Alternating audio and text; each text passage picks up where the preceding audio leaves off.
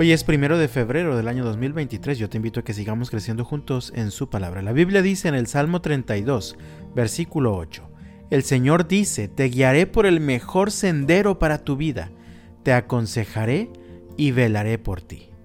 Hoy quiero invitarte a confiar en que, independientemente de las circunstancias, del quebranto, del dolor o la angustia que puedas estar viviendo, el Señor te está guiando por el mejor sendero para tu vida. De hecho, Él ha diseñado con mucho cuidado el camino por el que quiere que andes. No siempre es un camino lleno de pura felicidad.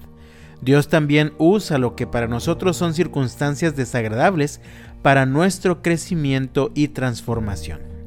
Nuevamente David escribió, El Señor dice, te guiaré por el mejor sendero para tu vida, te aconsejaré y velaré por ti vemos que el Señor ha prometido guiarnos, es decir, ha prometido mostrarnos el camino, mostrarnos el rumbo cuando parece que estamos perdidos. Esto incluye su consejo cuando no encontramos las respuestas a las preguntas que surgen en nuestra mente y corazón, pero sobre todo incluye la garantía de su cuidado permanente.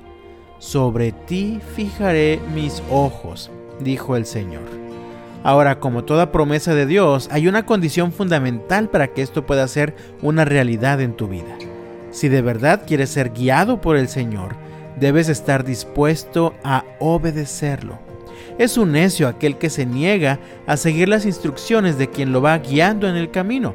Por eso el salmista añade en el versículo 9, no seas como el mulo o el caballo, que no tienen entendimiento, que necesitan un freno y una brida para mantenerse controlados. También es cierto que cuando el dolor llega a nuestras vidas, comienzan a aparecer las preguntas como la lluvia. El ejemplo de Job nos da testimonio de esto. ¿Por qué permitiste que pasara esta tragedia en mi vida? ¿Por qué a mí si soy tan bueno, si yo te sirvo, si yo te amo? ¿No te habrás equivocado conmigo, Señor? Sin embargo, nuevamente el Señor te responde, te guiaré por el mejor sendero para tu vida, te aconsejaré y velaré por ti. Amado mío, no seas como el caballo, como el mulo, es decir, no seas necio.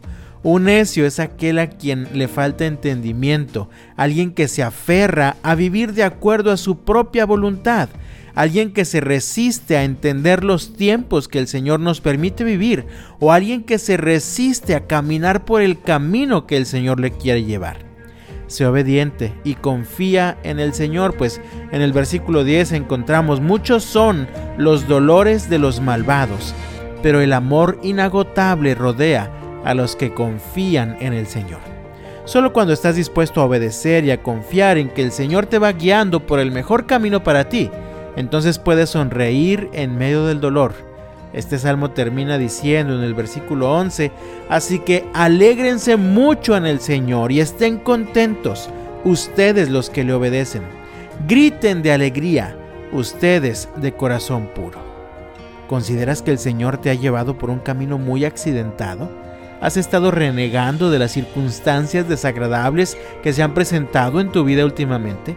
¿Has estado renegando del proceso de transformación que Dios te ha preparado? El desafío para ti el día de hoy es, sé obediente a la palabra. No seas como el mulo, como el caballo. Déjate guiar por el Señor. Confía en el cuidado que Él tiene de ti y sigue caminando por el camino que el Señor ha preparado para ti. De todo corazón deseo que Dios te bendiga este miércoles y hasta mañana.